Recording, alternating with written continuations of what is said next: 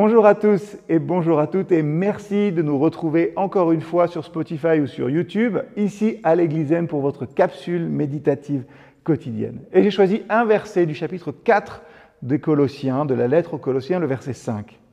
Conduisez-vous avec sagesse envers ceux du dehors et rachetez le temps. Ça, ça vous rappelle un petit quelque chose d'hier, mais c'est dans une autre lettre.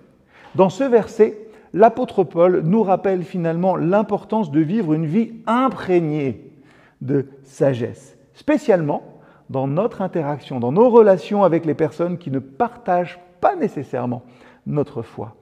Conduisez-vous avec sagesse envers ceux du dehors, nous encourage à être des ambassadeurs du Christ dans le monde qui nous entoure, à être des exemples vivants de l'amour et de la grâce de Dieu. Le deuxième aspect du verset, hein, racheter le temps, on en a parlé un petit peu hier, s'inscrit ici auprès des Colossiens dans la continuité du message que l'on a rencontré déjà fréquemment auparavant.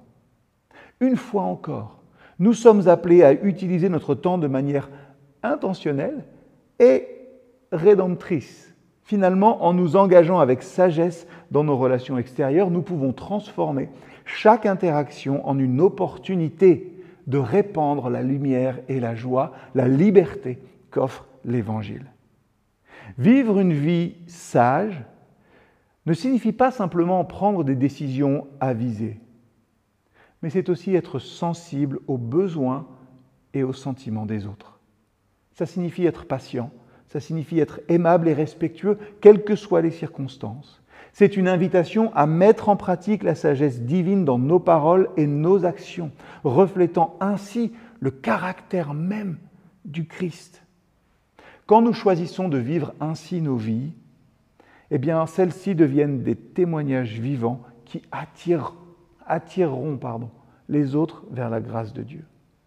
Notre temps ne devrait pas être consacré uniquement à nous-mêmes, mais aussi à être une lumière pour les autres. Alors une question, comment pourrions-nous utiliser notre temps pour qu'il soit une bénédiction pour ceux qui nous entourent? Et un défi, encore une fois aujourd'hui. Cherchons, cherchons une opportunité de faire une action de grâce gratuitement pour quelqu'un aujourd'hui. Ça peut être un simple encouragement, ça peut être un service ou un moment de prière peut-être avec un ami ou un membre de la famille. Et si ça marche aujourd'hui, essayez de répéter ça dans les jours qui viennent. Vous verrez le changement que ça produira en vous et chez les autres. À bientôt.